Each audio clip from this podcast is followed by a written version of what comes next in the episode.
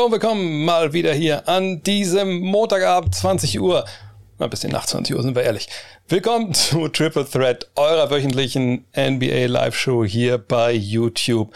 Und heute begrüßen wir natürlich wieder mit unserem Trifecta hier. Das sind die beiden Herren zu meiner Linken, zum einen Jonathan Walker. Hallo Jonathan. Guten Abend, Männer. Und Julius Schubert darunter, den kennt ihr auch schon, Just a Kid from Germany hier bei YouTube. Hallo Julius.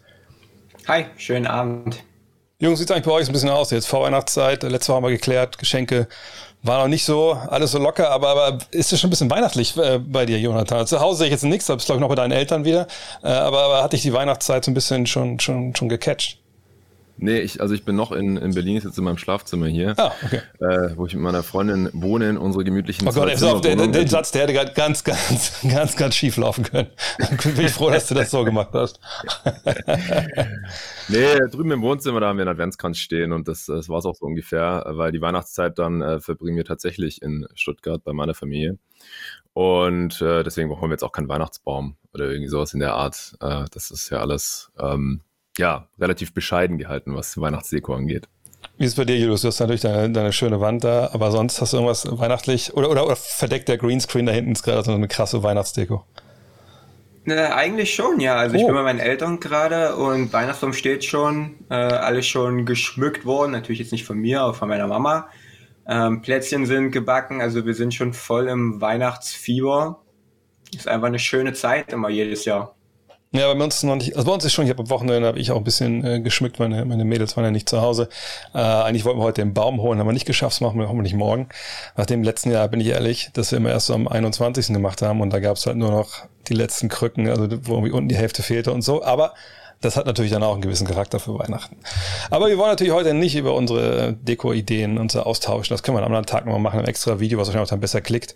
Lasst uns ein bisschen über die NBA sprechen und ein paar News. Momentan muss man sagen, ja, also ein bisschen, ne, plätschert ein bisschen vor sich hin. Äh, aber ein Mann, der macht News, ja, aus all den falschen Gründen. Die, sein Name ist Zion Williamson. Ihr habt es mitbekommen, er hat sich im Sommer den Fuß gebrochen. Da dachte man, okay, das ist ja nicht so schlimm. Das damals David Griffin, der General Manager, gesagt, nö, nö, zu Saisonbeginn erwarten wir ihn schon zurück. Naja, das wurde dann nicht so wirklich was mit Saisonbeginn. Ähm, es wurde sogar eigentlich noch schlimmer, weil man irgendwie hat man Bilder gesehen, dass er auf einmal über 300 Pfund wog. Dann gab es wieder Meldungen, nee, nee, das war alles nur Photoshop von welchen Trolls. Hier ist ein Foto mit Fans, da sieht er ganz normal aus. Gleichzeitig haben wir ihn ja auch im TV gesehen, wo er auch nicht gerade dünn aussah. Und jetzt kamen zwei Sachen dazu, die es noch mal schlimmer gemacht haben. Zum einen haben die Pelicans offiziell herausgegeben, naja, dieser Heilungsprozess äh, im Fuß wäre nicht nur irgendwie jetzt verlangsamt oder zum, zum Stehen gekommen, sondern hätte sich sogar rückwärts entwickelt, was ich meine, ich habe nur einmal eine Eins geschrieben in Traumatologie in der Sportschule, mehr nicht, aber ich habe noch nie davon gehört, dass sich irgendwie ein Bruch zurückentwickelt und wieder bricht oder was. Ähm, und dann gab es ähm, eine Meldung von einem Menschen, der einen Podcast hat. Äh, Locked on Pelicans heißt der. Und äh, der ist verified bei Twitter, von daher muss er recht haben. Und der hat in einem Kommentar, auf einen Kommentar auf seinen Ausgangstweet, wo er so ein bisschen äh, über Science ja, Unprofessionalitäten so gesprochen hat, hat er geantwortet, naja, guck mal, zum einen, der verpasst immer wieder Rehab-Workouts und er ist letzte Woche wohl in der Videosession eingeschlafen. Also irgendwie ganz komisch, solche Sachen irgendwie rauszuhauen. Ganz mal abgesehen davon, was jetzt dieser Podcaster da geschrieben hat oder nicht, äh, Jonathan. Wenn du es jetzt mit Zion Williamson hörst, äh, also was, was kommt da in, in dir so rein als, als Basketball-Romantiker hoch? Es ist unglaublich schade. Also ich äh, bin auch ein großer Zion Williamson-Fan schon seit er im College war, mir damals viele Games von Duke reingezogen und habe immer gehofft, dass wir äh, diese körperliche Ausnahmeerscheinung mal in der NBA in Action sehen können. Und so ganz in der Form war er jetzt halt nie in der NBA, leider, auch als er fit war letzte Saison nicht ganz, meiner Meinung nach. Aber jetzt dieser Rückschlag, in äh, seiner Reha vom, vom Fußbruch, das ist natürlich schon übel, also hat äh, offenbar immer noch Schmerzen oder die Schmerzen wurden wieder mehr. Und dann hat man halt gesagt, gut, dann mal jetzt erstmal langsam zwei Schritte zurück. Und damit zieht sich dann äh, die Rückkehr von Zion immer weiter nach hinten. Und ja, wann wir ihn sehen, keine Ahnung, in welcher Form wir ihn dann sehen, keine Ahnung, ich habe ja immer so ein bisschen ähm, mahnende Worte äh, hier und teilweise auch noch an anderen Stellen online angebracht, so hey, Zion sieht jetzt gerade nicht, nicht dünn aus oder in Top-Shape, aber es ist halt auch noch nicht Game-Shape. Aber wenn er halt immer wieder Pause machen muss und diesen Fuß nicht belasten darf, dann wird er wahrscheinlich auch nicht in absehbarer Zeit in Game Shape kommen und dann heißt es halt immer noch, nur wir werden ihn noch später und noch später sehen. Und diese anderen Sachen, ist jetzt halt nur ein Dude, der das irgendwie von sich gegeben hat. Deswegen mal sehen. Aber ich meine, ich wüsste jetzt auch nicht, warum er sowas erzählen sollte, wenn es nicht stimmt, wenn es nicht properly sourced ist. Und er ist halt da vor Ort im Gegensatz zu uns. Da kriegt man sowas vielleicht mal mit oder irgendwie so hinter vorgehaltener Hand äh, gesagt. Und das hat er jetzt halt so auf Twitter in irgendeinem Kommentar so ein bisschen versteckt. Ansonsten hätte das vielleicht auch schon mehr Schlagzeilen gemacht. Aber Gut, ich glaube, in der Filmsession sind viele NBA-Profis schon mal eingeschlafen, vielleicht in der Nacht davor nicht viel gepennt, hartes Spiel gehabt und so weiter. Vielleicht hat er ja auch hart trainiert gehabt, ich weiß es nicht. Und dann spielt er ja auch nicht mit, deswegen ist nicht alles so super wichtig gerade für ihn. Aber ähm, ja, dass er dann halt auch Reha-Trainingssessions ähm, verpasst oder so, ich meine, das, das passt ja dann schon eher in dieses negative Bild, das sich so langsam leider von ihm verfestigt hat. Ja, so Reha-Dinger verpassen, das geht natürlich einfach gar nicht. Also ich meine, das ist da wirklich professioneller Anspruch, den man haben müsste. Gerade für einen, der jetzt halt ewig lange draußen ist schon und natürlich diese Probleme hat mit, mit seiner Fitness, das ist ja ersichtlich, dass man bei der Filmsession einschläft, auch wenn man einfach gar nicht spielt momentan. Okay, das ist wirklich, glaube ich, vollkommen zu entschuldigen. Das ist richtig gesagt schon vielen Leuten passiert. Aber ähm, so rein jetzt aus, aus äh, taktischer, strategischer Sicht, äh, Julius, Vergangenes Jahr haben wir viel davon gesprochen, ey, Point Zion. Und das ist jetzt eine ganz neue Art äh, von Spieler. Darum kann New Orleans alles aufbauen. Was machen die jetzt eigentlich? Also, ne, wie können die das überhaupt auch nur ernsthaft irgendwie halbwegs kompensieren, wenn der noch länger ausfällt? Das ist doch jetzt wirklich fast schon ein komplett verlorenes Jahr für den Spieler, aber auch für die Franchise. Ja, das ist eine total beschissene Situation natürlich für New Orleans. Äh, es läuft nicht ohne Zion. Also man verliert für die Spiele, steckt jetzt da im Tabellenkeller fest, all diese äh, Hoffnung, die man sich vielleicht gemacht hat auf ähm, auf die Playoffs, da in den Kampf um die Playoff-Plätze einzusteigen, äh, das hat sich jetzt alles erledigt und bis das nicht besser wird, äh, sehe ich doch keine äh, Zukunft. Also ähm, sollte Zion äh, in naher Zukunft nicht zurückkommen, dann, dann ist die Saison komplett erledigt und, ähm, und das ist kein, das ist ein Prozess, der der ähm, dann auch, wenn das nächste Jahr wieder passiert, dann sind sie nächstes Jahr wieder in der gleichen Situation, weil um ihn herum einfach nicht viel da ist und nicht viel passiert in New Orleans. Ähm, ja, ist, ist ziemlich schade, zumal wir auch schon gesehen haben, wie gut Zion sein kann. Ich meine, er war mein Most Improved Player Kandidat letztes Jahr, hat ähm, eine der eine der dominantesten Saisons gespielt, die wir je von einem 21-jährigen Spieler in der NBA gesehen haben.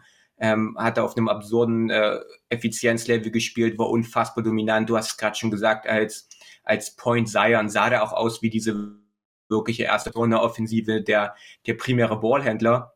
Und ähm, ich habe dann ein Bild auf, auf, auf Twitter gesehen im Zusammenhang, ich weiß nicht mehr, wer es gepostet hat, aber das war ähm, diese Star Wars Reference, äh, wo, wo Obi-Wan zu Anakin da ähm, im dritten Teil am Ende gesagt hat, uh, you were the chosen one, also du warst der Auserwählte und bist es jetzt nicht. Und das kommt wirklich ein bisschen so rüber. Also es ist wirklich, Zion kam als dieser Spieler in die NBA, der vielleicht mal wirklich das Gesicht der Liga werden kann.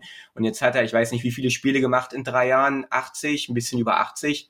Ähm, ja, ist einfach, ist einfach komplett beschissen. Nicht nur für, für die Pelicans natürlich, sondern auch für uns NBA-Fans, äh, die Zion halt gerne, wirklich gerne äh, spielen sehen würden. Ja, wir müssen ja auch nochmal sagen, also das kann jetzt ja so, was vielleicht viele reininterpretieren, es ist ja kein Weg der rausführt aus New Orleans, wenn er jetzt nicht spielt. Also ne, es gab ja diese atmosphärischen Störungen, nenne ich es mal, im Sommer äh, aus seinem Umfeld ist ja verlautet, dass er gerne weg wollen würde von den Pelicans raus aus der Stadt. Naja, aber du, du spielst dich heraus du sitzt dich ja nicht raus aus so einer Stadt. Wenn wer soll denn irgendwas von Gegenwert für seinen Williamson trainen? Also wer geht denn jetzt hin und sagt, nee, dafür geben wir jetzt ein, zwei junge Spieler ab? Ähm, nee, das, das, das macht ja wirklich keiner. Äh, er muss ja erstmal mit Leistung in Vorleistung gehen und, zeigen, dass er es wert ist, dass man jemanden dahin schickt. Und solange das nicht passiert, kann ich mir nicht vorstellen, dass es irgendwie Teil eines perfiden Plans ist aus dem äh, Camp von Zion Williamson. Ein anderer Spieler, der verletzt ist, der vielleicht nicht unbedingt weg will, aber weggehen könnte, ist Jeremy Grant, äh, Julius. Wir erinnern uns äh, vor zwei Jahren echt eine gute Rolle gespielt in Denver. Dann ging er nach Detroit, was für viele ein bisschen überraschend kam. Aber gut, die Antwort ist immer die gleiche, wenn wir nicht wissen aus basketballerischer Sicht, warum man sowas macht, das ist Geld. Ähm, aber jetzt äh, gibt es Berichte, dass wohl guten Dutzend NBA-Teams jede Woche mehr oder weniger in Detroit anrufen und fragen, so, wie sieht's denn aus? Also Jeremy Grant, äh, können wir den vielleicht haben? Jetzt ist er am Daumen verletzt, hat er so ein, also sich so ein Band gerissen und fällt wohl aus bis in den Februar. Ist er denn jemand, der den Unterschied machen kann für eine Mannschaft, die vielleicht denkt, sie wäre einen Spieler entfernt von, vom ganz großen Wurf? Und würdest du für einen wie ihn jetzt äh, traden, jetzt schon, wenn er verletzt ist, mit dem Daumen, weil du sagst, nee, also ich weiß genau, wenn er zurückkommt, der gibt mir genau das, was, was ich brauche. Und äh, hey, wenn wir den machen können, mache ich den morgen. Ja, ich meine, äh, wir haben ja alle gesagt, nachdem, nachdem er Denver ver, verlassen äh, hat, dass er den Nuggets fehlt. Und man hat es letztes Jahr auch gesehen, diese Tiefe auf dem Flügel war einfach nicht da. Jeremy Grant ist ein, ähm, ist ein Two-Way-Player, äh, der sich seinen eigenen Wurf kreieren kann, der, der super athletisch ist, der auch wirklich in, in, in Detroit letztes Jahr als erste Option in diesem Jahr teilen sie sich das alle so ein bisschen ähm, hervorragenden Basketball spielt. Und er ist, denke ich, jemand, der wirklich ähm, äh, der, der sehr gute Teams dann, dann noch diesen Schritt weiterbringt, vielleicht auch aus guten Teams sehr gute Teams machen kann, ähm, je nach Situation. Ähm, ja, vor einer Woche, beziehungsweise vor seiner Verletzung, äh, ist es sicherlich, ähm, war das alles noch ein heißeres Thema, weil ähm, zum einen natürlich viele Contender jetzt gerade oder viele Teams, die auch äh, vielleicht hinter den Erwartungen bisher ein bisschen hinterherlaufen, dann vielleicht nach jemandem wie Jeremy Grant gucken können. Auf der anderen Seite passt er halt auch nicht so wirklich in die Detroit-Timeline, wenn er, ähm, wenn die, wenn, wenn sie in, wenn sie in Detroit jetzt um, um äh, Killian Hayes und, ähm, und Kate Cunningham herumbauen. Von daher würde das schon Sinn ergeben, ähm, aus Detroit-Sicht ihn ähm, zu gucken, was der Markt hergibt und natürlich auch aus Sicht der Contender. Ja, wenn jetzt operiert wird und er kommt wirklich erst im Februar zurück, ist das natürlich ziemlich spät. Ich meine, wenn es einen guten Deal gibt für Contender, ähm, dann, dann sollte man es nicht ausschlagen. Aber da jetzt wirklich so super viel für ihn herzugeben, wenn er so spät erst wieder zurückkommt, ähm, wüsste ich jetzt nicht genau, ob das, ob das wirklich so eine gute Entscheidung wäre. Also ich glaube, super viel gibt es, glaube ich, generell nicht. Ja, ich denke mal, Jonathan, wieso, wahrscheinlich muss den erst schon einen Pickup geben, plus irgendwie, dass das Gehalt passt so. Ähm, das wäre, ja, glaube ich, vielleicht, ja. Ich glaube, Aaron Gordon ist da vielleicht so ein ganz vergleichbarer Spieler, der ja auch letztes Jahr getradet wurde ähm, dessen Vertrag aber im Sommer ausgelaufen äh, genau. ist und der hat auch noch einen First Rounder und äh, halt so einen gerade erst gepickten First Rounder mit RJ Hampton abgegeben und dann halt noch einen Expiring mit Gary Harris. Ich glaube, sowas um den Dreh würde sich Detroit dann da schon vorstellen. Ich glaube, die würden es auch nur machen, wenn er sagt, ja, ich würde gern bei einem Contender zocken, weil hier dauert es irgendwie noch ein bisschen. Wir haben jetzt auch zwölf in Folge verloren. Er ist sieben Jahre älter als Kate. Julius hat es gerade angesprochen. Also könnte schon für beide Seiten Sinn ergeben, ihn, ihn wegzugeben. Ähm, aber dann müsste halt das Team wirklich den entsprechenden Gegenwert äh, anbieten können. Und auf der anderen Seite, ich kann mir schon vorstellen, dass es Teams gibt, die das machen, aber die müssen halt schon relativ safe in den Playoffs sein und dann durch ihn halt zum mhm. Contender werden. Oder Teams, die, wo man dachte, die sind Contender und die jetzt irgendwie dringend besser werden müssen. Lakers vielleicht, aber die haben halt immer nur dieses THT plus None-Paket äh, für so einen Spieler, der so um die 20 Millionen kostet. Und ob das dann die Pistons so vom Hocker haut, ich weiß es nicht. Also ich kann mir schon vorstellen, dass da was passieren könnte, aber wenn nicht, dann ist es auch nicht schlimm für Detroit, denn er hat ja noch ein Jahr Vertrag nächste Saison. Allerdings ist es natürlich schon so, dass du hast Aaron Gordon angesprochen, also wenn du dir den holst, dann musst du wahrscheinlich auch wissen, okay, dann behalte ich den. Also dann zahle ich dem auch das Geld. So, also das ist ja auch so eine Sache, also ein reines Rental, glaube ich, äh, werden wir da jetzt nicht sehen. Aber das ist einfach eine spannende Personalie, weil ich auch denke, bei dem weißt du halt auch, was du bekommst. So, und er ist noch in besten Jahren von daher, da wäre mir zum Beispiel der Daumen jetzt gar nicht so wichtig. Sobald man irgendwie wüsste, dass der, der eigene Teamarzt mal rüber guckt über die Bilder und sagt, ja, das ist in sechs Wochen ausgestanden, dann, okay, dann ruhe ich ein bisschen aus, sehe nach den sechs Wochen nicht aus wie Zion und dann haben wir hier einen Deal. Mhm. Und, das, und ich denke, den Körper hat er nicht, egal was er macht in den letzten ja. Wochen und Monaten. Aber es gibt noch einen Spieler, der momentan einfach abliefert, muss man sagen, äh, in seiner Rolle, ähm, dem wir hier in Deutschland naturgemäß relativ nahe stehen und wo man einfach gar nicht denken würde, dass der momentan auf dem Trade-Block steht. Aber genau das hat heute The Athletic in Person von Shams Charania äh, berichtet. Dennis Schröder soll zu haben sein. Nicht, weil er seinen Job nicht gut macht oder irgendwie nicht reinpasst in Boston. Vielleicht eher das Gegenteil. Vielleicht passt er zu gut rein. Denn wir haben es aber letzte Woche schon besprochen. Ähm, Dennis hat natürlich einen großen Vertrag ausgeschlagen von den Lakers, keine Frage. Spielt aber jetzt natürlich besser als das, was er an Geld bekommt, diese 5, sind 4 Millionen, glaube ich, von, von den Celtics. Und da die Celtics nicht seine Bird-Rechte haben, sprich, sie können nicht über Salary Cap hinausgehen, um ihn zu halten im Sommer, kann er eben nicht den anvisierten Vertrag, den er wahrscheinlich angeboten bekommen wird nächstes Jahr, in Boston unterschreiben. Und natürlich denken die Celtics in Person von Brad Stevens, das ist ja der General Manager, ehemalige Coach, denken darüber nach, naja, warum sollten wir das Jahr bei uns zu Ende spielen lassen? Wir werden jetzt eh nicht Meister Warum traden wir ihn nicht? Vielleicht kriegen wir irgendwas für Dennis Schröder. Jonathan, fällt dir bei diesem vollen Point Guard Markt, den wir ja haben, sag ich mal, also dass jedes Team ja gefühlt einen Point Guard hat, mit dem sie gerade zufrieden sind, fällt dir irgendein Trade ein, irgendeine Idee, wo Dennis Schröder dann nach der Trading Deadline landen könnte oder vor der Trading Deadline landen könnte und danach halt spielen? Ja, ja also es ist echt schwierig. Ähm, kurz noch zwei kleine Anmerkungen. Also sie können ihm, er hat Non-Bird Rights halt nach diesem Einjahresdeal, hm. dann können sie ihm halt nur eine 20% Gehaltssteigerung anbieten und er verdient jetzt gerade 5,6 Millionen. Also das wäre äh, sehr wenig Geld, was er dann mehr bekommen könnte und das ist ja überhaupt nicht sein Ziel. Äh, das hast du ja gerade schon schön erklärt, wieso sie ihn jetzt eventuell dann halt traden würden. Aber ich finde es unglaublich schwierig, irgendwie ein, ein, Team für ihn auszumachen. Ähm, die Lakers. nee, Spaß. also die, ja, die, die Knicks zum Beispiel könnten jetzt irgendwie einen Point Guard gerade gebrauchen, ne, nachdem es mit Cameras irgendwie doch nicht geworden ist.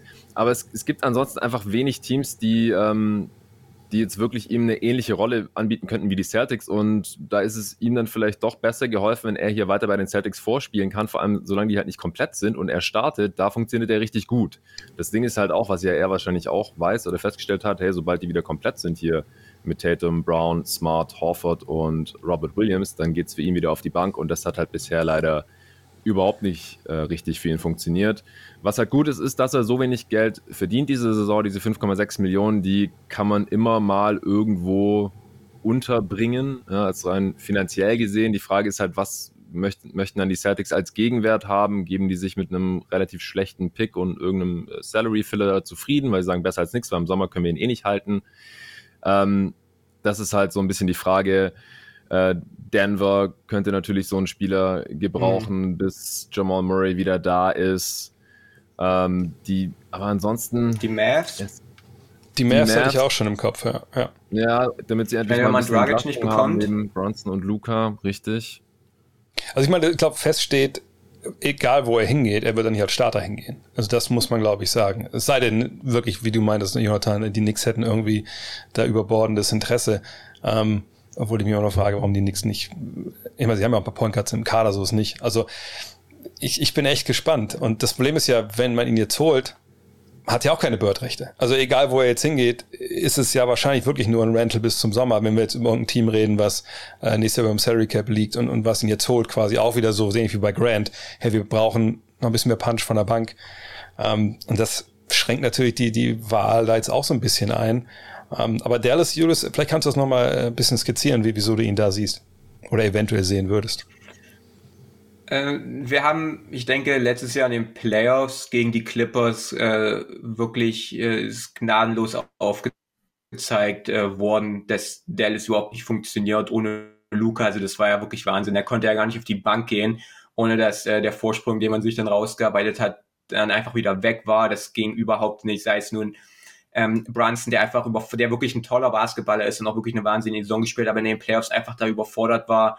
Ähm, Posingles äh, Post-Ups haben, haben absolut nichts gebracht. Ähm, und es ist einfach ganz offensichtlich gewesen, dass den Mavs wirklich On-Ball-Shot-Creation fehlt. Neben Luca einfach jemand, der dann einfach auch mal einen Spielzug einleiten kann, der Würfe für sich und andere kreieren kann. Und den hat man halt im Sommer auch nicht geholt. Das war ja dann auch so ein bisschen meine Kritik an ihrer Offseason. Äh, man hat Lowry nicht bekommen, man hat äh, Rosen nicht bekommen ähm, Dragic, wer weiß, äh, was da jetzt passiert. Aber ich glaube, dass äh, wenn nicht wieder der Plan ist, Luca 46 Minuten äh, pro Spiel ähm, aufs Parkett zu schicken und dann zu sehen, wie, wie ihnen in den vierten Vierteln wirklich die Puste ausgeht, ähm, was ja auch wirklich schon wehgetan hat beim Zuschauen, ähm, dann glaube ich auch heute ist die Mavs, wenn sie wirklich einen Angriff starten wollen, ähm, dass man dann so jemanden braucht. Und ich denke, wenn man Luka Doncic hat, dann, dann hat man in jeder Playoff-Serie eine Chance. Ähm, aber ihm, es fehlt halt einfach so ein bisschen noch die Feuerkraft neben ihm in Dallas. Ja, klar, sie haben Jalen Brunson, aber ähm, ich glaube, Dennis hat ja auch schon gesagt, dass er auch mit einem anderen Point Guard auf dem Feld zusammenstehen kann. Zumindest wenn er von dem anderen Point Guard Respekt hat, aber hat er von Chris Paul auf jeden Fall gehabt. Äh, ich, ich finde es, äh, einerseits ist es total leicht, ihn sich zu holen, weil du sagst, diese 5 Millionen, die hat ja jeder irgendwie rumliegen. Äh, und dann packst du irgendeinen, genau wie unter meinen schlechten Pick mit dran. Ähm, ich, ich würde ehrlicherweise sagen, ich, ich erwarte sogar Trade. Also ich glaube wirklich, dass wir Dennis irgendwo sehen werden. Nur so richtig, also Denver haben jetzt auch viele hier im Kommentar geschrieben. Ich mhm. weiß nicht, ob Denver wirklich noch äh, Ambitionen verspürt. Wisst ihr, was ich meine? Und, und vor allem, ich, ich finde, Denver ist dann vielleicht sogar fast sogar der schlechteste Fit von all den Teams, die wir gerade genannt haben, weil da eben äh, Jokic auf den Ball in der Hand hat momentan. Das ja, und ich, ich weiß nicht, ob Dennis so eine Rolle wie Jamal Murray so gut spielen kann. Ähm, aber ich würde sagen, mhm. wir, wir sehen diesen Deal. Wie, wie, wie seht ihr das? Also sehen einen Deal von Dennis. Ganz ja, schwer zu sagen. Also das würde natürlich dann heißen, dass. Oh, mach du? Mach. Mach euch Okay. Ähm, das würde dann heißen, dass die Celtics quasi aufgeben, was ihre Saison angeht. Dass man jetzt schon sagt, okay, wir werden eh nicht Meister. Wir, wir sind jetzt nicht daran interessiert, wirklich das bestmögliche ähm, Team quasi dann auch in, in die Playoffs zu schicken. Äh, was mich schon ein bisschen verwundern würde. Also klar, wir wissen sicherlich alle, dass die Celtics äh, Stand heute jetzt keine Chance haben. Aber ähm, dass man da jetzt dann einfach, ich meine, was hat man sich erwartet, als man ihn, als man ihn geholt hat? Ähm, von daher, ich weiß nicht, ganz schwer sagen, ich kann 50-50 würde ich sagen, Stand heute. Hm. Ja, also ich halte es aus ähnlichen Gründen auch für eher unwahrscheinlich. Also ich würde eher sagen 40% Trade-Wahrscheinlichkeit, weil es muss ja ein Team sein, das dadurch signifikant besser wird, also im Idealfall zum Contender wird. Ähm, weil ansonsten sind sie einfach nur da, wo Boston jetzt gerade ist und warum dafür dann irgendwelche Assets abgeben. Also wie Julius gerade schon gesagt hat, die einmal müssten die Celtics sagen, ja, wir geben den jetzt lieber weg, sind diese Saison dafür ein bisschen schlechter und haben dann halt diesen schlechten Pick oder so.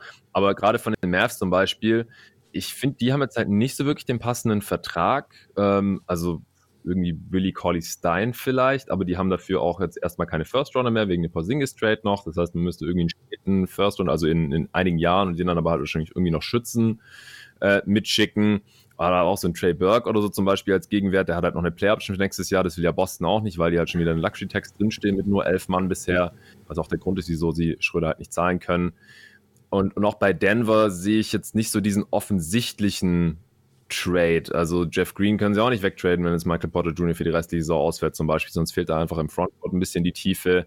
Also ich finde es schon schwierig, weil es einerseits wenige Teams gibt, die so einen Spieler wirklich weiterbringt und diese wenigen Teams dann als auch nicht so die offensichtlichen Trade-Pakete haben, warum Boston es dann unbedingt machen sollte. Deswegen halte ich es schon jetzt für eher unwahrscheinlich. Also ich glaube, was mir dazu bringt zu sagen, dass ich halte es für wahrscheinlich, also ja, 60, 65, 40, 35, weil er eben nur 5 Millionen verdient und das ist halt schnell mal zusammengekratzt und ich weiß halt wirklich nicht, bei Brad Stevens muss man auch nicht vergessen, ist neu in dem Job. wenn man jetzt sagt, hey, kann ich da irgendwas für bekommen, was mich nicht weit, nicht großartig weiterbringt, aber es ist mehr als nichts dann kann ich mir gut vorstellen, dass er das durchzieht. Die Frage ist halt nur, wer ne, holt sich Dennis dann, wie gesagt, von der Bank und, und denkt, dass das dann für ihn auch weiterbringt. So. Aber es ist ja nicht so, dass wie man bei Jeremy Grant, wo da reden wir, glaube ich, was von 18, 20 Millionen, äh, 20. Ne, wo man ja einfach viel mehr noch ab äh, reinpacken muss, sage ich mal. Das ist bei Dennis nun mal äh, nicht der Fall. Ich glaube, wir haben eine Menge reingepackt in dieses erste Segment heute haben uns erstmal Werbung verdient. Und wenn er die Werbung guckt, vielleicht könnt ihr schon mal kurz den Like-Button klicken und vielleicht sogar das Abo, wenn ihr es noch nicht gemacht habt. Denn Ihr seid für die Werbung hier, machen wir uns nichts vor. Booyakasha! You pussy, you does some show about baseball, innit? Basketball. Yeah, whatever you says tomato, I says potato. What's the show called? TNT NBA Thursday. Ain't nobody gonna watch that. No offense, but come off it. As you seen you three together. Why don't you just get free fly honeys? Talking nonsense. Who cares what them talking about? Let them mention the NBA. People watch that, innit?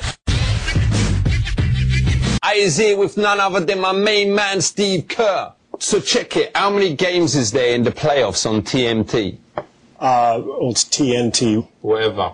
We have 40 games and 40 nights. 40 games and 40 nights. That's like that Bible story, isn't it? About that ship full of animals driven by that old woman. Noah. Of course I don't know her. She's been dead for over 100 years.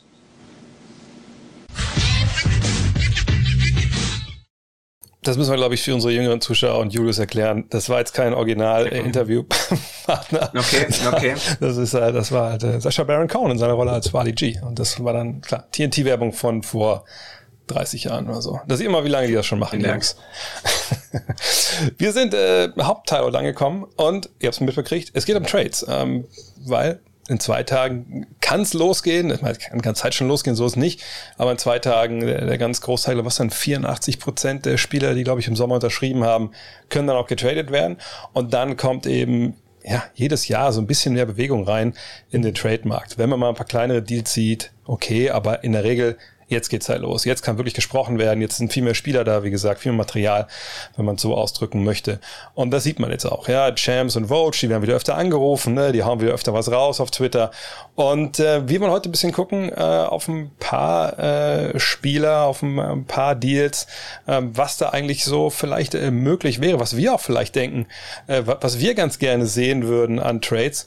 Und äh, vielleicht schon mal der Aufruf an der Stelle, haut gerne auch eure Trades schon mal hier in die Kommentare. Viele haben das schon gemacht am Community-Tab bei uns auf dem Kanal. Auch da könnt ihr natürlich gerne, wenn ihr abonniert, auch mal reinposten, wenn ihr jede Woche mal Fragen, äh, Sachen abklopfen bei euch für die jeweilige Show.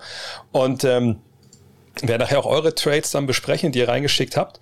Ähm, von daher macht das, aber wir wollen ein bisschen sprechen über so ein paar, ja, wie soll ich sagen, Fact- und Fiction-Dinger zum Beispiel und ein paar andere Sachen rund um die äh, Trade Deadline. Eine Sache, die uns natürlich schon verfolgt, äh, Julius, seit wir die Saison angefangen haben, die eigentlich schon davor, ist, ihr könnt alle trinken zu Hause, Ben Simmons.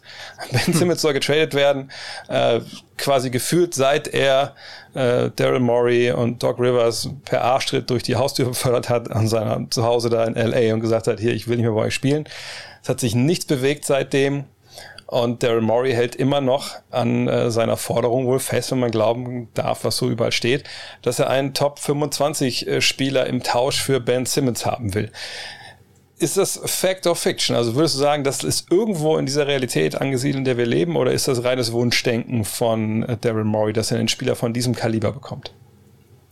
Ich kann durchaus nachvollziehen, dass er wartet. Ich meine, er hat keinen kein Stress, keinen Zeitdruck ähm, kann sich da wirklich Zeit lassen, aber ich halte es nicht für sehr realitätsnah, dass man irgendwie eine Top 25 Spieler für Ben Simmons bekommt. Also ich wüsste jetzt nicht, welcher Top 25 Spieler, ähm, um, um, um welchen es da jetzt gehen soll, welchen ähm, da dessen jeweilige, ähm, jeweiliges Team auch bereit ist abzugeben äh, für Ben Simmons. Also keine Ahnung. Also über, also ich sehe überhaupt keine Chance, dass irgendwie äh, man einen Top 25 Spieler für Ben Simmons bekommt.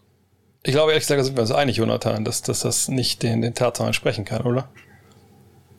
Ja, also das verlangt er bestimmt, aber kann ja jeder mal für sich selber machen, diese Übung. Einfach die besten 25 Spieler, die ihm auf, auf, als erstes einfallen, aufschreiben. Äh, und von denen wird es höchstwahrscheinlich keiner werden. Aber wahrscheinlich halt möglichst nah da dran. Also mhm. Top 30 vielleicht. Ich, also der einzige, den ich mir irgendwie vorstellen kann, ist Darren Fox. Ich finde den Fit mit Embiid halt nicht so gut, aber besser als den von Ben Simmons in Philly weil wir hatten ihn neulich bei unseren enttäuschendsten Spielern. Julius hat da schon einen Breakdown drüber gemacht. Der hat eine Max-Extension bekommen, die ist er gerade nicht wert. Das ist der einzige, wo ich mir das irgendwie vorstellen könnte, der halt in dieser Nähe ist oder All-Star-Caliber hat jetzt Champs zum Beispiel geschrieben. Das sind dann vielleicht Top 24 Spiele, wenn man so will. 12 pro Conference, glaube ich. Ähm, also, ja, das ist halt der einzige, den, bei dem ich es jetzt nicht direkt ausschließen würde, aber alle anderen dürften eigentlich untouch untouchable sein in einem Simmons Trade, ja ich meine, um ehrlich zu sein, Top 25 sind ja eigentlich All-Stars. So können wir es, glaube ich, auch ein bisschen anders noch dann äh, vielleicht äh, mal benennen. Also gibt es einen All-Star für ihn und das ist natürlich auch ein dehnbarer Begriff, sind wir auch mal ehrlich. Es gibt ja Jungs, die waren nur einmal All-Star, äh, vielleicht nicht diese Saison, aber das kann man vielleicht auch noch verkaufen dann intern, dass er irgendwie Top 25 ist. Aber ich, mir fehlt auch wirklich der, der Glaube, ich weiß nicht, klar, diese CJ McCollum-Gerüchte, die es jetzt so gibt, oder dass diesen Deal auf dem Tisch, dass er den liegen hat, der Mario nicht Ja sagt ich weiß nicht, ist CJ McCallum Top 25? wahrscheinlich genau, aber du es meinst gerade, Jonathan, um, um die 30 wahrscheinlich rum. Ähm, je nachdem, wo man ihn da einordnen will. Bei Aaron mhm. Fox muss ich sagen, ich, ich sehe den Fit eigentlich ehrlich gesagt gar nicht, weil ähm, ne, er spielt keine gute Saison bisher. Ähm, die Sachen, die er kann, natürlich kann man sich vorstellen, dass wenn man Five Out spielt und der geht dann zum Korb, cool. Aber sie haben auch Tyrese Maxi und ich glaube, das würde den halt auch sehr, sehr einschränken, glaube ich, in seinen Wirkungskreisen. Und ich, ich weiß nicht, ob man das unbedingt möchte. Und ich bin mir auch nicht sicher, ob man überhaupt einen Point Guard holen sollte für, äh, für Ben Simmons. Aber Julius, wie siehst du das? Was wäre denn so, wenn du jetzt Daryl Murray wärst und du würdest äh, runterkommen müssen, glaube ich, von diesem hohen Ross und dass du halt einen All-Star kriegst. Was wäre denn der Spielertyp vielleicht, auf, auf den du schauen würdest, um, um deine Sixers in diesem Jahr wieder, wieder angreifen zu lassen um die Meisterschaft? Ja, die Sixers äh, nach ihrem guten Saisonstart äh, wieder so ein bisschen, so ein bisschen eingebrochen. Seth Curry ist wieder so ein bisschen auf dem, auf dem Boden der Tatsachen zurück, nachdem er da alles getroffen hat. Äh, Tyrese Maxey und, und Embiid funktionieren doch jetzt nicht so wunderbar miteinander, wie man sich das vielleicht vorher in der Theorie so ein bisschen ähm, erhoffen konnte. Und äh, Fox und, und Maxi sind ja in der Theorie zwei, zwei sehr ähnliche, ähm, ziemlich athletische ähm, Guards, die sich auch von der Spielweise ähneln. Von daher mag ich das jetzt nicht unbedingt. Ähm, ich glaube, dass, dass CJ McCallum so ziemlich äh, mit der, mit der beste Spieler vielleicht ist, den man für Ben Simmons momentan bekommen kann. Ähm, und ist halt jemand, der, der, ich denke, ich denke, den Sixers fehlt, fehlt offensive Feuerkraft einfach, dass man, ähm, es fehlt, es fehlt Shooting so ein bisschen neben, neben Joel Embiid momentan. Ähm, es fehlt jemand, der auch mal einen Post-Entry-Pass spielen kann. Das ist so richtig krass jetzt äh, gewesen in den letzten Spielen. Ähm, von daher, ich, ich halte McCallum nicht für, für den perfekten Fit. Wenn man jetzt sagt Simmons in Portland, das halte ich für ich halte die Portland-Situation für ziemlich optimal für Ben Simmons, um da sein, äh, sein volles Potenzial auszuschöpfen. Ich halte das andersrum jetzt nicht für, für optimal, aber ich kann mir schon vorstellen, dass wenn man um CJ McCallum vielleicht einen von diesen, von diesen jungen Spielern, Simons spielt eine hervorragende Saison, vielleicht noch einen Pick mit rein, dann, dann könnte das schon interessant werden. Ja, wir wissen natürlich nicht, was in Portland passiert. Haben wir letzte Woche ja schon, glaube ich, in aller Breite drüber gesprochen. Mhm. Ähm, ein anderes äh, Team, was äh, haben wir auch letzte Woche, glaube ich, kurz erwähnt, ähm, was jetzt neu, ja, das ist die Frage, neu aufbauen oder neu oder irgendwie äh, retoolen will, statt rebuilden, sind die Indiana Pacers. Und ein Spieler, man hat ja dann drei Spieler genannt, Karis LeVert, äh, Automatus Sabonis und äh, Miles Turner, die angeblich zu haben sind. Nicht unbedingt jetzt am 15.12. und nicht unbedingt zur Trading Deadline, sondern irgendwie jetzt, ne, bis zur nächsten Draft, ähm, Jonathan. Und vielleicht mal, bevor ich die Frage, was deine Suns für, für Sabonis geben sollen, weil sie das einer der Teams sind, die interessiert sind wohl. Ähm, was, was sagt dein Gefühl? Wir wissen es ja alle nicht. Ähm, denkst du, die Pacers wollen wirklich rebuilden? Das heißt, sie wollen LeVert, Sabonis und Turner traden und dann vielleicht noch Brockton im Sommer, wenn es dann geht? Oder ist es eher der Fall, dass sie sagen, okay, nee, also LeVert, der bei uns eher noch verletzt war und der bei uns nicht wirklich richtig reinpasst, vielleicht, der kann gerne gehen und einer von Sabonis oder Turner und damit wollen wir halt den Kader umstrukturieren, sodass wir erfolgreicher sind. Was denkst du, ist da die Richtung, in die es da geht? Eher letzteres, auch wenn ersteres halt in diesem ersten Report von Shams kommuniziert wurde, Full-Scale Rebuild, das hat mich ja schon ein bisschen überrascht dann, mhm. weil es macht nicht so viel Sinn gerade. Also zu diesem Zeitpunkt gerade Carlyle reingeholt, ähm, was, was will man da jetzt machen? Brockton kann man gerade nicht traden. Warren will gerade keiner, weil er noch nicht gespielt hat seit anderthalb Jahren, ist auch Ende 20, muss im Sommer wieder bezahlt werden. Irgendwie will er auch ganz gerne bleiben. Also, dass einer von Turner und Sabonis äh, gehen soll, das ist ja irgendwie schon seit Jahren so, hat man sich schon so ein bisschen dran gewöhnt, passiert ist trotzdem nichts. Also, ich glaube nicht daran, dass sie jetzt da alles einreißen. Das wäre schon echt komisch. Ähm, und auf der anderen Seite würde ich anstelle der Pacers auch nur einen der beiden Bigs abgeben und dann schauen, wenn jetzt jemand was Tolles für LeVert oder so abgibt, gut, kann man gerne tun. Er spielt jetzt auch nicht so berauschend bisher dort, hatte auch verschiedene gesundheitliche Probleme.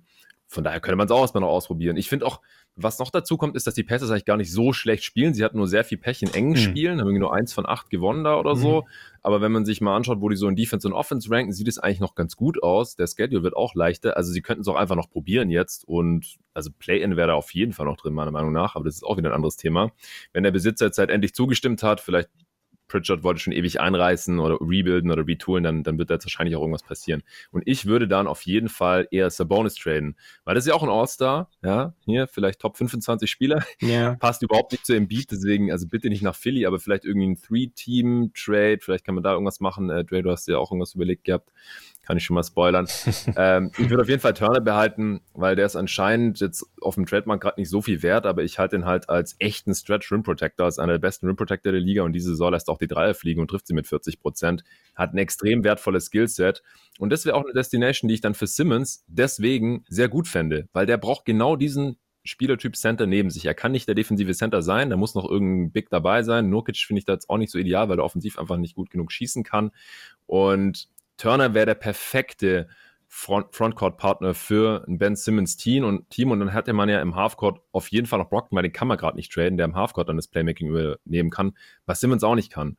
Also Indiana an deren Stelle würde ich gucken, ob ich vielleicht irgendwie Sabonis wegschicken kann und dafür Simmons reinbekomme. Aber im direkten Tausch wird es wahrscheinlich nichts, weil Murray wird bewusst sein, dass Sabonis neben Embiid in der Offense einfach auch nicht besonders gut funktionieren wird. Sabonis ist kein guter Schütze, in dem Sinne will auch irgendwie über den Post gehen. Ball muss in seine Hände, ähnlich wie Embiid, nur ein bisschen schlechter. Defensiv viel, viel schlechter. Von daher wird es nichts. Aber so in die Richtung würde ich versuchen, in Indiana zu gehen ich, bevor ich mal einen Drei-Team-Trade, der das vielleicht alles ein bisschen lösen könnte, eventuell mir gleich vorstelle. Eine Sache bei Turner finde ich bemerkenswert, weil, weil ich total hin und her gerissen bin. Vielleicht ist ihr das euch auch so, oder wenn ich könnte jetzt vielleicht meinen Konflikt innerlich auflösen. Denn es gab ein super langes äh, Gespräch wohl von ihm mit äh, The Athletic, wo er sich mal so richtig ausgekotzt hat. Ähm, ne, auch gesagt hat, ey, hier, das war schön hier in Indiana, gar keine Frage, aber ich werde in, auf eine Rolle äh, reduziert eben, ne, so als Dreierschießender Shotblocker. Und ich krieg den Ball aber nicht, wo ich denke, wo ich ein bisschen mehr machen könnte. Ne? Ich, ich glaube, ich, ich kann von meinem Spiel her einfach echt explodieren, aber ich, ich, ich kann das hier halt nicht. Äh, es ist nicht mal das irgendwie, dass er das Bonus vorwirft oder sonst wie, aber halt, ne, das ist halt schwer mit zwei Big Men das halt so zu machen. Und er möchte einfach sein Spiel expandieren, möchte seine Rolle expandieren. Und auf der einen Seite finde ich das genau das, was ich hören möchte von so einem Spieler, der, wenn wir uns mal zurückerinnern, vor zwei, drei Jahren, ne, früh in seiner Karriere, naja, also der konnte werfen, der konnte Würfe blocken, aber er konnte sonst nicht viel anderes. Katastrophale Fußarbeit gehabt, ne, vorne wahrscheinlich immer noch keine wirklichen Post-Moves. Und ich frage mich jetzt, hat er wirklich, ist das ein besserer Basketballer geworden und er darf es nur nicht zeigen? Das wäre natürlich gut, wenn er das auch einfordert. Oder reden wir hier so von ich will den Wort Dwight Howard gar nicht in den Mund nehmen, aber reden wir vielleicht von einem Big Man, der denkt, er wäre halt viel besser und will die größere Rolle und ist aber nicht bereit für. Und wenn du dir dann holst oder denen die größere Rolle gibst, dann klappt es halt überhaupt gar nicht und dann ist es schwer wieder einzufangen. Da bin ich so ein bisschen hin und her gerissen. Also ich weiß nicht, Julius, siehst du im Spiel von Miles Turner ähm, das Potenzial, dass er eine größere Rolle spielen kann und eben mehr sein kann als das, was Jonathan gerade skizziert hat? Schwierig. Ähm, auf der einen Seite in der Rolle, in der er jetzt bisher eingesetzt wurde, die sicherlich auch noch mit anderen Teamkameraden äh, optimieren lässt, ähm, spielt er spielt er ziemlich herausragend. Nimmt 8 3 auf 100 Possessions, trifft die zu 40 Prozent, ähm, ist jemand, der für Spacing sorgt, ist äh, äh, ähm, dann auch defensiv einfach ein herausragender Verteidiger mittlerweile.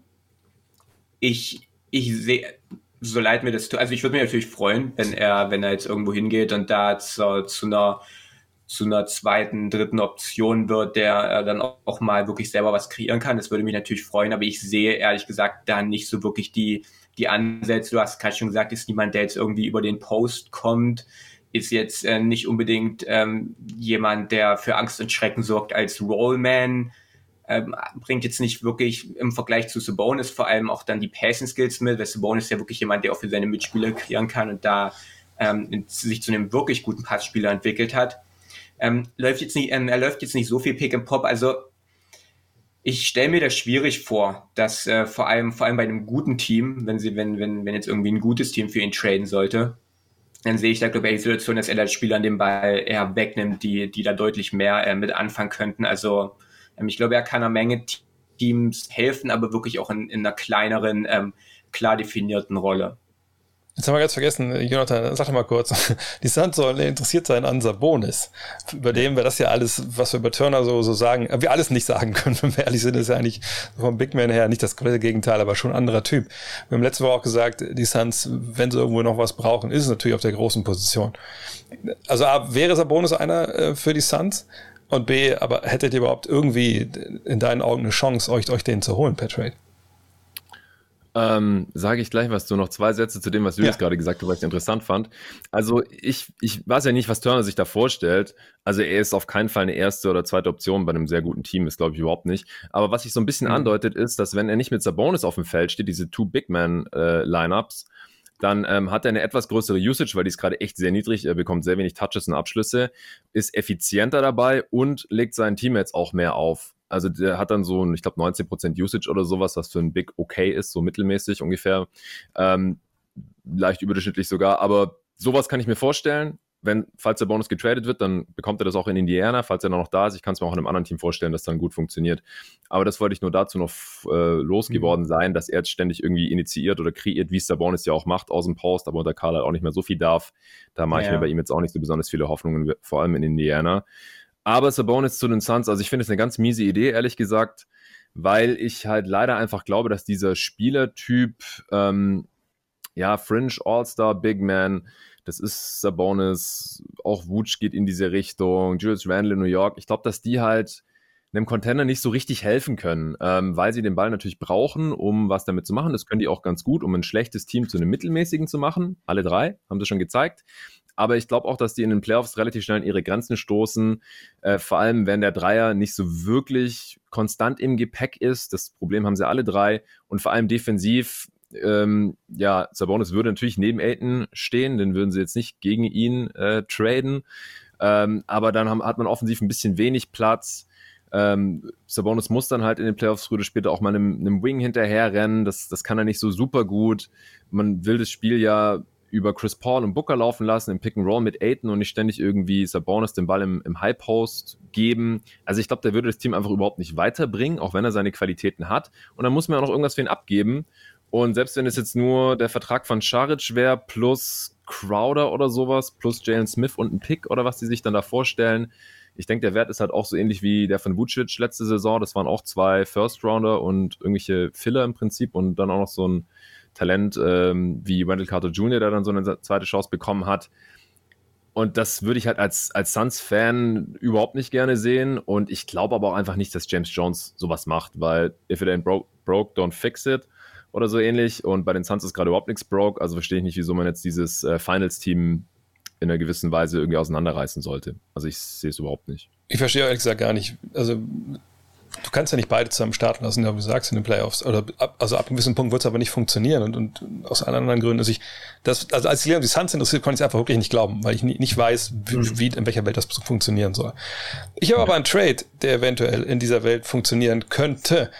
Ähm, und, und zwar den hier. Ich hoffe, man kann das auch äh, da draußen ganz gut sehen. Das ist ein Dreier-Trade, das sieht man ja. Ähm, sind zwei Teams involviert, die wir heute schon besprochen haben, die Sixers und die Pacers. Und eben die Raptors, wo man ja auch schon länger hört, irgendwie so, ja, mit Pascal Siakam so richtig zufrieden, sind die damit nicht. Und äh, erkläre vielleicht, ne, warum ich denke, dass das eine Idee ist, die funktionieren könnte. Also die Sixers, ich glaube, der Wert von Simmons ist halt begrenzt, weil, so wie er Basketball spielt, das haben wir auch schon oft genug erzählt, da gibt's eben nicht 29 Teams, die Schlange stehen und, und froh sind, dass sie so einen All-Defensive Teamer und, und letztes Jahr Runner-Up Defensive Player of the Year Typen halt bekommen, weil er einfach klare Schwächen hat, die nicht in jeden Kader passen.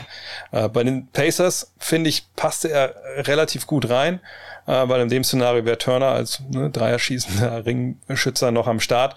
Mit Malcolm Brockton hättest du einen Point Guard neben ihm, der durchaus auch off the ball spielen, hat er ja auch schon gezeigt in seiner Karriere und der ist clever genug zu wissen, äh, wann er dann den Ball nimmt, genau wie Hughes meint im Halbfeld und dann äh, im Break kann das gerne im Simmons regeln. Das wäre definitiv auch eine krasse Combo, äh, Simmons und, und Turner. Die Sixers bekommen mit LeVert und Siakam vielleicht zwei Jungs, die nicht zu 100 Prozent äh, jetzt das, was man vielleicht braucht, wirklich so 3D-Leute. Aber ich habe extra mal die Zahlen geschaut. Äh, und das ist ein bisschen schwierig jetzt mit Covid und so, aber ne, beide haben schon gezeigt, dass zumindest aus dem Catch and Shoot von der Dreierlinie ja, so auf, sage ich mal, mittelmäßigem Niveau effizient sind. Also 36, 37 Prozent ihrer Dreier haben sie schon getroffen. Das sind beide so Jungs, die vielleicht mal einen eigenen Wurf kreieren könnten. Und selbst wenn man jetzt sagt, okay, beide behalten wir nicht, vielleicht kriegt man einen noch weiter geschickt, keine Ahnung. Aber das finde ich, ist schon mehr, als ich eigentlich erwarten würde, was sie für, für Simmons bekommen, so ein Talent. Und die Raptors am Ende, ja, sie kommen mit Sabonis, den, den Big Man, den sie nicht haben. Da gibt's ja auch keine Probleme mit irgendwelchen anderen großen Spielern, denen er da auf den Füßen rumsteht. Er ist ja eh ein Team, was auch, auch sehr europäisch äh, spielt öfter. Naja, Danny Green ist im Endeffekt, also kommt nach Hause, hat ein Meisterschafts-Franchise, äh, aber ist wahrscheinlich auch bei Danny Green, wenn sein Dreier dieses ganz gut trifft, aber da, da stehen die Zeichen der Zeit natürlich auch auf, auf Rente, äh, und dann kann er da direkt in den Assistant Coach Job reinsliden, den er eh sliden wird in, in ein, zwei Jahren. Also, ich, Julius kann anfangen. Ist das totaler Wahnsinn? Macht es Sinn? Wo würde man nachbessern wollen? Wie, wie siehst du diese Idee? Ähm, mein, mein erster Gedanke ist, dass ähm, sich, sich Pascal Siakam zu einem ziemlich äh, unterbewerteten Spieler entwickelt hat Ähm, also ich glaube, wenn die 76ers, wenn die für, für Simmons, ähm, der momentan ja extrem wenig äh, Trade-Wert hat, wenn man dafür einen Siakam ähm, und einen Levert bekommt, also das wäre schon, also das wäre schon mehr als eigentlich das, das, das, das Maximum. Also in meinen Augen, Pascal Siakam ist ähm, ja so ein bisschen in Vergessenheit geraten. Er war die Nummer zwei hinter Kawhi Leonard bei einem, bei einem Championship-Team. Ähm, hat sicherlich als, als Nummer eins äh, eine Offensive so seine Defizite, ist ein herausragender Verteidiger, ähm, jemand, der in den letzten Jahren immer, immer besser wurde, jemand, der mittlerweile auch werfen kann, der der ähm, jetzt auch bei den bei den äh, Raptors so ein bisschen noch als Big Man eingesetzt wird, als Screener im Pick and Roll. Ähm, also ja, ähm, von daher, ähm, ja, genau. Ja, die Pacers, äh, die, wenn die Ben Simmons dafür bekommen, ähm, ich glaube, dass äh, für, also ich, ich glaube, dass, dass die Pacers, dass die Pacers das machen für, für Sabonis ähm, und, und Karis LeVert. Vielleicht kann man noch irgendwie einen Pick mitschicken oder so aus Philadelphia Sicht. Ähm, und zu den Raptors. Die Sache bei den Raptors ist halt, dass man zu viel, zu viel ähm, tief dem Flügel hat. Man hat jetzt ähm, OG Ananobi, man hat Scotty Barnes und das sind eigentlich deine beiden Flügelspieler und da passt ein Big Man eigentlich ähm, besser daneben als jemand wie Pascal Siakam. Von daher denke ich schon, dass Sabonis da reinpassen würde. Ich glaube, dass er von der Spielweise deutlich besser zu den Raptors passen würde, als Jonathan hat es gerade eben schon angesprochen, zu den Suns zum Beispiel. Ähm, ist ein sehr interessanter Trade. Ich denke, als Grundgerüst, denke ich, können wir wirklich damit arbeiten. Ähm, ich wüsste jetzt nicht, welches Team auf Anhieb sagen sollte, nein, das machen wir auf gar keinen Fall oder da hören wir schon auf zu verhandeln, wenn das im Raum steht. Ja, und Picks können natürlich immer noch dazugepackt werden, vielleicht mal ja. zur Erklärung für da draußen. Also Picks haben in dem Sinne kein Geldwert, ne, die werden draufgepackt oder halt nicht, aber das macht dann halt nichts, was die Gleichung angeht. Äh, findest du irgendeinen Haken an der ganzen Geschichte, Jonathan? Oder weißt du ganz klar, wer von den drei Teams da Nein sagen sollte oder sogar müsste? Nee, ich finde den Deal auch relativ ausgeglichen. Je länger ich mir anschaue, desto lieber mag ich ihn eigentlich. Ich habe zuerst bei allen drei Teams gedacht, so, hm, die sollten irgendwie noch einen Pick bekommen, aber wenn alle drei einen bekommen sollten, ja, so, können sie auch behalten. Wer gibt dann einen ab? Weil ich glaube, also Jakam ist halt auch so an dieser Schwelle, ja, Fringe All-Star ist der Top 25 oder Top 30, bisschen Ungnade gefallen, bisschen verletzt gewesen, auch ein bisschen teuer. Also der findet halt ja. auch über 100 Millionen jetzt, äh, inklusive dieser Saison und die folgenden zwei. Ähm, passt auch nicht so ideal zu Embiid, aber halt besser als Simmons. Also wäre aus meiner Sicht ein Upgrade für die Sixers jetzt ähm, über Simmons und dann bekommen sie noch Levert dazu. Also dann kann Maury eigentlich auch nicht mehr auf seine Multiple First Rounders bestehen, die er angeblich gerade noch dazu möchte zu seinem All-Star-Kaliber-Spieler. Ähm, die Raptors müssen halt Danny Green aufnehmen, du hast gerade schon gesagt, ähm, wird wahrscheinlich nicht mehr dann allzu lang da spielen, aber verdient halt die Saison noch 10 Millionen, brauchen können sie ihn eigentlich nicht. Da gibt es dann meistens auch irgendwie einen Pick als Ausgleich. Vor allem, weil Siakam halt, wenn er fit ist, eigentlich besser ist als der Bonus. Aber gut, müssen sie dann wahrscheinlich irgendwie mit leben, weil ist halt so viel günstiger als, als Siakam und kann dann auf der 5 spielen, neben diesen ganzen guten Wing-Defendern in Toronto. Das stelle ich mir auch sehr vorteilhaft für ihn vor. Sie haben noch ein bisschen Half-Court-Playmaking, was sie dringend brauchen können. Und wenn Sabonis mhm. mehr Bock hat, da zu spielen als Siakam gerade, dann ist das auch alles gut. Und dass Simmons in Indiana neben Turner perfekt reinpassen würde, das habe ich ja vorhin auch schon gesagt. Ähm, ich glaube, das wäre dann, wär dann auch cool für die. Also ich mag den Trade eigentlich. Ja, und so wäre ehrlich, Danny Green können sie dann nächstes Jahr für THT zu den Lakers schicken. Dann. Und die Lakers. für, für, für na klar. Okay. Dann haben sie nur noch, nur noch Ü35. Okay, dann das ist, bin ich überrascht, dass das alles so, so gut annehmen. Aber dann kommen wir mal zu Jonathans Trade, den er mitgebracht hat. Erklär doch mal, warum und wieso du das so siehst, dass Miles Turner zu den Golden State Warriors sollte und dann äh, Wiseman und Kuminga zu den Pacers. Ja, also das ist jetzt ähm, mit Kuminga ist natürlich schon das, das bessere Paket. Man kann Wiseman auch mit Looney zum Beispiel kombinieren, das reicht auch schon. Oder Wiseman, Moody und ein Filler oder so. Kuminga ist bestimmt das äh, Wert, der wertvollste von jetzt drei Optionen da. Wiseman muss aber rein. Ähm, zum einen, weil er halt fast 10 Millionen verdient und man irgendwie auf diese oder annähernd auf diese 18 Millionen von Turner kommen muss. Und ich glaube einfach, Wiseman kann den Warriors diese Saison nicht helfen. Das haben wir letzte Saison schon gesehen eigentlich. Jetzt hat er so lange kein Basketball spielen können, Meniskusverletzung. Ich glaube nicht, dass er auf einmal viel besser ist. Wir haben das hier im Pod, glaube ich, äh, im Stream auch schon mal besprochen. Und Turner würde halt mit diesem Skillset, der ist kein Star Und ich würde diesen Trade auch erst am Tag der Deadline machen, so fünf Minuten vorher oder so, wenn ich weiß, ich habe keinen Star bekommen. Aber bevor ich nichts mache diese Saison, wenn ich die Warriors bin, mit Curry in dieser Verfassung, mit Green in dieser Verfassung, mit Clay dann zurück und den ganzen anderen Rollenspiele, die so gut passen, ich würde versuchen, es einfach zu maximieren und dieses Jahr diesen verdammten Titel zu holen nochmal. Und da hilft mir Turner, glaube ich, extrem viel weiter. Mhm. Kerr mag seine defensiven Bigs, die hat er immer spielen lassen. Der hat nicht die ganze Zeit Smallball laufen lassen, auch in den Playoffs während er im besten Jahren. Und Turner ist quasi Isili oder Damian Jones oder McGee auf Steroiden defensiv mit einem Dreier im Gepäck. Und das neben Green und Curry und dann noch Clay, das wäre, glaube ich, extrem schwer zu verteidigen und auch defensiv eine absolute Macht. Also Green und Turner als Rim Protector hinten drin, da musste er erstmal gegen scoren und die Warriors haben ja schon die beste Defense der Liga. Also, obwohl Turner kein Star ist, könnte er, glaube ich, in vielen Serien dann auch einen Star-Impact haben. Da würde ich einen Wiseman sofort für abgeben. Und wenn es sein muss, halt auch noch ein Kuminga oder halt ein Moody und noch einen kleinen Deal oder halt einen Looney, den brauchst du dann auch nicht mehr unbedingt.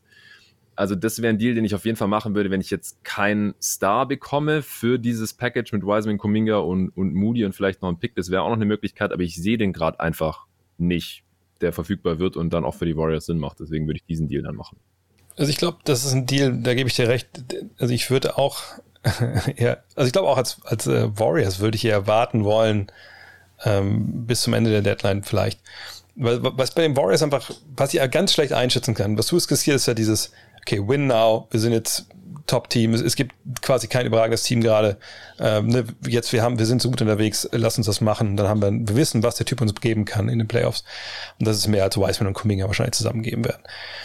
Aber die, ich weiß eben nicht, ob da nicht intern einfach auch diese Ansage ist, ey, nein, so, ne, wir, wir wissen, dass, dass Curry und Thompson und, und Green, ne, wir brauchen irgendwie, wir wollen danach nicht runterfallen, ne, zurück in die Lottery, wo sie ja lange, lange Jahre waren, bevor halt Steph und, und Clay alle aufgetaucht sind. Und wir wollen, dass die Youngster, auch wenn sie jetzt nicht viel spielen, wir wollen, dass die uns dann, ne, dass die besser werden, die anderen werden schlechter und dann ne, sind wir vielleicht nicht so gut wie vorher, aber wir bleiben halt relevant und, und schauen dann, was geht. Das kann natürlich auch sein, dass das ähm, eine Denke da ist. Und bei Wiseman würde ich einfach echt abwarten wollen, weil ja aus Pacers Sicht, wie der aussieht wenn er jetzt spielt. So, ne? Ähm, und wir, wir haben letzte Woche alle gesagt, er hat kein Basketball spielen können wirklich. Und jetzt ist er gerade wieder in der G-League zusammen mit Thompson. Das Scrimmage, der Scrimmage eher noch nicht mit, sondern nur Thompson. Ich bin gespannt, aber ich, ich, ich, ich sehe den Grund. Also ich kann mir gut vorstellen, dass das durchgehen könnte. Aber ein Punkt, der eventuell mal reinkommt, fällt mir gerade ein, da denke ich mal als letztes dran, ist das Geld. Weil ich halt nicht weiß, inwiefern ähm, ne, die Warriors Bock hätten, dann in, ja, nach der nächsten Saison ist das dann, ja genau, Turner nochmal neu zu bezahlen, weil natürlich, wie viel kosten die äh, dieses Jahr schon an Luxussteuer? 180 Millionen? 80 oder so. Also die, die kosten mehr an Luxussteuer. Luxussteuerrechnung ja, aller Zeiten haben Genau, schon, ja. über 350 oder was sie da ausgeben momentan Insgesamt, zusammen. Ja. ja. das ist schon einfach, das sind eigentlich drei Teams. Äh, von daher, das wäre vielleicht noch so ein Punkt, keine Ahnung, wie tief die, die Taschen da sind. Äh, Julius, siehst du ähm, irgendwas äh, basketballerisch, wo du jetzt ganz klar Nein sagen würdest? Ich, ähm, ich mag den, also ich weiß nicht, ob, ob Wiseman und Kaminga jetzt irgendwie die Leute sind, die dann, die du, wenn du jetzt rebuildest, ähm, um die herum baust. Das gilt jetzt zum einen für die Pacers, also da, ich mag jetzt den Fit neben Sabonis da nicht unbedingt und ähm, natürlich dann auch für die Warriors. Äh, Dre, du hast ja gerade schon angesprochen, ähm, die, die, dieser Gedanke, dass man, dass man jetzt gleichzeitig äh, jetzt Erfolg haben möchte, aber dann, wenn, wenn Curry, der jetzt äh, 34 wird, Draymond und Clay dann irgendwann ähm, ihren Zenit überschritten haben und vielleicht dann ihre Karriere beendet haben, dass man dann nicht einfach grauenhaft sein möchte. Aber die Frage ist, sind dann, sind dann Wiseman und Kuminga Leute, um die man dann herumbaut? Und äh, das ist jetzt in meinen Augen Stand heute ein ganz klares Nein, speziell äh, was äh, James Wiseman angeht. Von daher, ich habe es im Sommer schon gesagt, die Warriors äh, sollten, das, äh, sollten das Maximum zu versuchen rauszuholen aus diesem äh, Titelfenster, was ja jetzt doch nochmal ziemlich offen zu sein scheint und deutlich offener zu sein scheint, als es das vielleicht noch im Sommer war. Ähm, von daher, ich, ich halte Miles Turner, ähm, ich halte den Fit von Miles Turner ähm, bei den Warriors für, für ziemlich perfekt. Ähm, von daher würde ich den an, an Golden States Stelle machen. Also ich mag den, ich mag den Deal vor allem für die Warriors. Für die, für die Pacers ähm, mag ich ihn jetzt persönlich nicht so sehr, wenn ich ehrlich bin. Also glaube ich, so ein Deal wäre dann der, doch der Hinweis, dass es dann nicht nur ein Retooling ist in Indiana, sondern wirklich, dass es ja. einen Neuaufbau geht. Und das mhm. müssen wir halt abwarten, was da die Gefühlslage ist. Aber der Julius hat auch noch einen Trade dabei. Schauen wir uns den auch noch mal an. Ähm, auch, es geht auch um Miles Turner und äh, mit den Hornets diesmal. Äh, die Hornets waren auch, glaube ich, jemand, der, der also ist ein Team, das oft diskutiert wird mit Turner. Äh, warum gerade dieses, äh, diese Paarung hier, sag ich mal?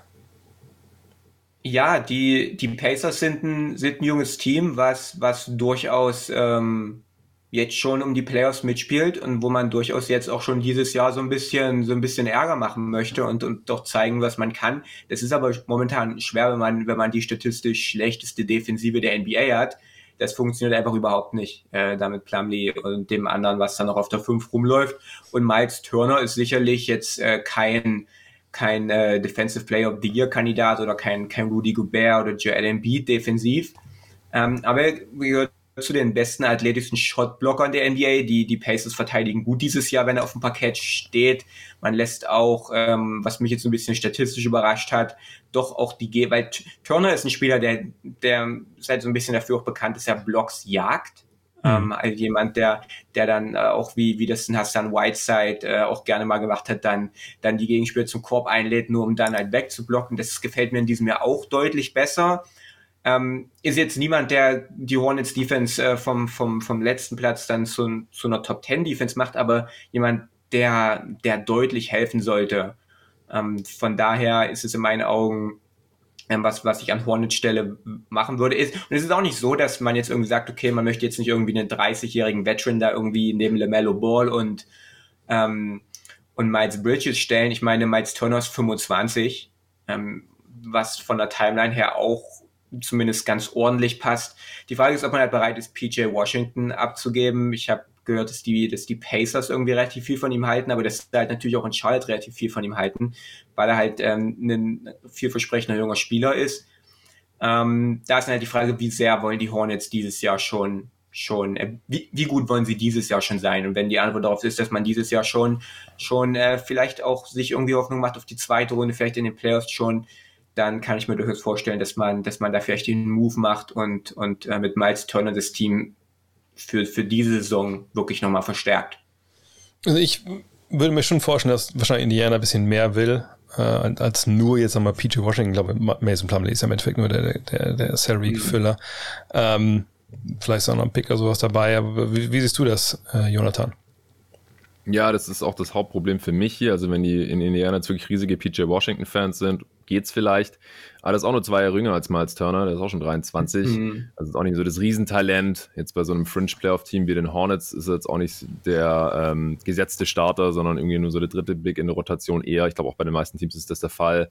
Und Plumlee ist eigentlich eher ein negativer Deal. Die Hornets haben ja auch ähm, einen besseren Second Rounder bekommen, weil sie den aufgenommen haben im Draft Day. Da hat sich jetzt, glaube ich, nichts dran geändert.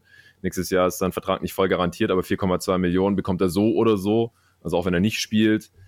Also ich glaube, dass, also es würde mich schon sehr wundern, wenn die Pacers nicht mehr bekommen würden für Miles Turner. Aber anscheinend ist er ja schon länger auf dem Markt und bisher hat irgendwie noch keiner entweder genug geboten äh, oder ihn wollen. Ich weiß es nicht. Wie gesagt, mich wundert's, weil für mich war auch schon in der letzten Saison in der erweiterten Defensive Player of the Year Konversation. Mhm. Klar, gegen Gobert oder so kann er im Endeffekt da nicht anstinken. Aber er ist da nicht so weit hinterher, hinter, hinter Green, Gobert ähm, und Embiid dann so für mich direkt in der nächsten Riege dann zusammen mit Capella ja. und so in der letzten Saison zumindest. Ja. Da kann die Defense schon auf ein anderes Level heben. Gut, dann, wenn ihr jetzt denkt, dass äh, wir gerade sehr hart mit Julius Trade ins Gericht gegangen sind, dann warten wir ab, was wir mit euren Trades machen, die ihr schon reingeschickt habt oder vielleicht die, die ihr noch schickt. Denn jetzt kommt noch mal die Werbung. Ach, Little Penny. Ich, ich sage, gebe es gerne zu. Wenn immer ich in die USA fahre, gucke ich vor, ob ich irgendwo Little Penny Figuren wie scoren kann auf Ebay. Ist nicht drin mit meinen, finanziellen Mitteln leider. Kommen wir zu euren äh, Trades, die ihr oder Ideen, die ihr hattet. Ähm, hier haben wir vielleicht mal die erste vom Carsten. Äh, eventuell ein Sexton Trade zu einem Rebuilding-Team, den Pacers, äh, Julius. Das würde ja wahrscheinlich jetzt so ein bisschen äh, andeuten, dass man jemanden wie äh, Colin Sexton dann neben ähm, Malcolm Brockton spielen lassen müsste, würde das für dich in deinen Augen Sinn machen? Ich bin kein großer Colin Sexton-Fan, um ehrlich zu sein. Die Cavs sind besser dieses Jahr ohne ihn und das ist, denke ich, auch kein Zufall, kein guter Verteidiger.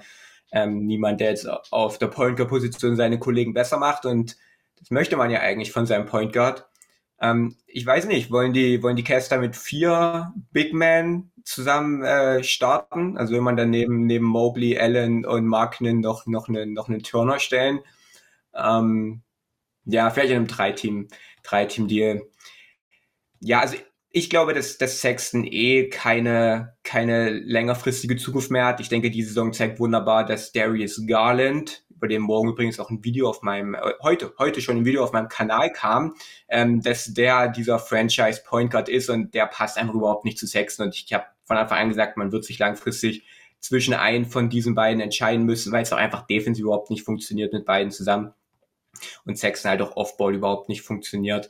Ähm, und dann, ja, in einem Rebuilding-Team bei den, bei den Pacers, ähm, da kann ich mir aber besser vorstellen bei einem Team wie, wie den Dallas Mavericks zum Beispiel, die halt wirklich, wir haben es vorhin schon gesagt, diese Short Creation brauchen. Ähm, ich weiß nicht, ob, ob Sexton für, für Rebuilding-Teams wirklich so wertvoll ist, ähm, dann halt lieber vielleicht für, für ein Team, was, was ähm, ihn dann vielleicht von der Bank bringen kann, in meinen Augen. Ich glaube, wird Sexton nicht auch Restricted Free Agent, Jonathan? Ja. Ja, ne? ja also genau. Von also, daher weiß ich Diese nicht. Saison würde nicht mehr helfen. Man würde sich quasi äh, seine Matching Rights reintraden. Ähm, die Cavs, wenn die jetzt schon wissen, so ja, so richtig gepasst hat es sowieso noch nie mit Garland, jetzt ist er auch noch verletzt und ohne ihn läuft es irgendwie auch ganz gut. Schauen wir mal, was wir noch für ihn kriegen. Kann es halt sein, dass man sich diese Matching Rights ähm, gerade oder auch seine Bird Rights, gerade wenn man jetzt keinen Capspace im Sommer hat, wie die Mavs zum Beispiel, dann ist, kann sowas sinnvoller sein dann für die nächste Saison schon, wie zum Beispiel so ein Schröder-Trade. Könnte ich, also würde ich anstelle der Mavs, glaube ich, eher Mhm. machen, weil Luca ist auch noch so jung. Das reicht dann auch noch nächste Saison, wenn man da vielleicht mal den nächsten Schritt gehen kann. Das, so, ein- so ein Schröder-Rental macht dann nicht so viel Sinn. Dann würde ich gucken, dass ich vielleicht, wenn ich irgendwie Filler plus Pick abgebe, wenn die Cavs sagen, oh, das reicht uns. Und ich habe gerade auch mal bei den Pacers reingeschaut, wenn die Cavs sagen, ey, wir können hier noch so einen 3D-Wing gebrauchen diese Saison, wir nehmen äh, Holiday oder Duarte oder so, wenn sie lieber ein bisschen jüngeren Spieler haben wollen. Das reicht uns, dann könnt ihr Sexton haben und die, und die Rights eben für nächsten Sommer. Kann ich mir schon vorstellen. Ähm, für beide Teams tatsächlich. Also, weil sie halt jeweils noch einen Guard haben daneben, also mit Luca halt einen Playmaker oder mit Brockton ein, ähm, die On- und Off-Ball äh, funktionieren sollten ähm, oder auch, dass er defensiv versteckt werden kann neben Brockton oder so. Also, das, es gibt nicht so viele Destinations für Sexton, finde ich, für so kleine Scoring Guards, ähm, die vielleicht langfristig sogar besser als Six-Man aufgehoben sind, weiß ich noch nicht. Ich bin auch nicht so der, ich bin nicht so super überzeugt von Sexton einfach, weil wir ihn noch nicht in einem guten Team funktionieren haben sehen. Und dieses Skillset halt meistens, halt dieses Lou Williams Skillset so ein bisschen für mich. Einfach eher Bench-Scorer wahrscheinlich. Gibt Mhm. da nicht so viele Teams, aber so, ich kann es mir bei den Pacers und bei den Mavs sogar vorstellen.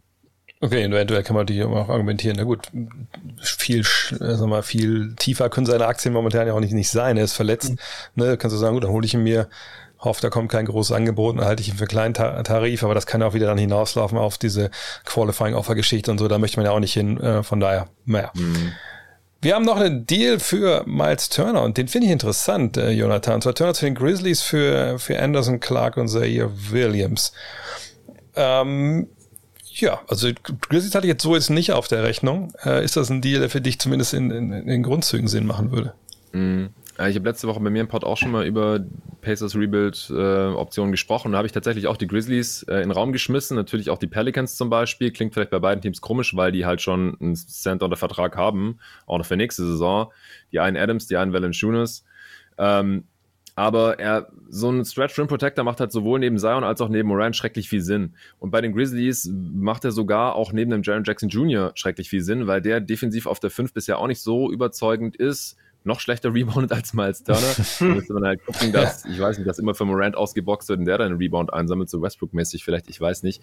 Aber wenn du halt zwei Stretch Rim Protector hast, neben einem Spieler wie Ja Morant, das wäre halt äh, sehr, sehr edel. Und da kannst du dann auch ähm, Brandon Clark, der jetzt leider eher enttäuscht äh, nach seiner Rookie-Saison bisher, und, und Anderson abgeben und äh, dann auch noch ein Isaiah Williams. Ich, boah, ja, ich glaube, es, es wäre ein sinnvoller Deal für, für beide Seiten, jetzt so spontan. Und Adams hast dann halt noch diese anderthalb Saisons dann irgendwie von der Bank noch so, vielleicht als Mentor das macht den Kohl dann, glaube ich, nicht wirklich fett, weil das schon, schon sehr sexy ist, diese Vorstellung von Morant mit zwei Stretch and Protector mit Triple J und Turner. Ja, das stimmt, das stimmt. Äh, eine Frage noch hier für, für Julius. Äh, denkst du, dass die deine Lakers noch einen relevanten Trade einstehen können? Sie, also, dass sie was machen werden, glaube ich, das, das, das steht außer Frage. Nee, nee, wir, wir haben anscheinend jetzt unsere, unsere ganzen Hoffnungen ähm, über den Erfolg äh, in die Saison einfach in, in Travel Reza gesteckt. Also der scheint jetzt nochmal also was man da so hört, auch jetzt aus diesem äh, Backstage äh, Coaches Meeting, ich weiß nicht, ob ihr das äh, mitbekommen habt, mhm. ähm, war so ein Clip, ähm, die Lakers Coaches äh, da so ein bisschen Backstage ähm, da in ihrem Meeting gefilmt wurden und das scheint ja wirklich, äh, also Trevor Reza scheint ja wirklich äh, dann alles verändern zu müssen auch, was ja echt Wahnsinn ist. Ähm, nee, also ich sehe jetzt nicht ähm, irgendwie, ich meine, wir haben ja, ich weiß nicht, vor zwei, drei Folgen schon mal drüber geredet, ähm, die, die Schwachstellen jede des Kaders sind in der Spitze. genau. Je, jede Folge, die, die Schwachstellen sind in der Spitze, dass einfach die Stars nicht miteinander harmonieren und da kannst du jetzt mit dem Trade auch bloß nichts mehr machen. Und ansonsten hat man, hat man die Tiefe um sie herum, man hat Shooting um sie herum. Ich wüsste jetzt nicht, ähm, was man machen soll. Auf der anderen Seite hat man halt auch nicht wirklich äh, Trade-Wert. Also Austin Reeves wird nicht abgegeben, der ist ähm, untouchable. Ähm, unser neuer Alex Caruso und, und THT, ähm, ja, sehe ich jetzt auch nicht, dass man den irgendwie abgibt. Von daher, nein. Dann Buyouts. eher auf dem Buyout-Markt, genau. ja. Buyout gibt es ja auch noch. Terence Ross Trade für Dallas interessant. Kommt sich ums Wann, was, ähm, was Orlando will, Jonathan. Aber ich glaube, so einer wie Terence Ross als Spieler wäre schon interessant für, für Dallas, oder? Ja, klar. Jemand, der sich auch mal einen eigenen Wurf kreieren kann, der Dreier ganz solide reinknallen kann. Ich, er ist halt nicht so viel anders als äh, Tim Hardaway Jr., ja. finde ich. Defensiv auch nicht so herausragend. Also wäre jetzt mhm. nicht total fatal für sie, aber ich weiß nicht, ob es jetzt wirklich weiterbringt, weil für andere kreiert er halt auch nichts.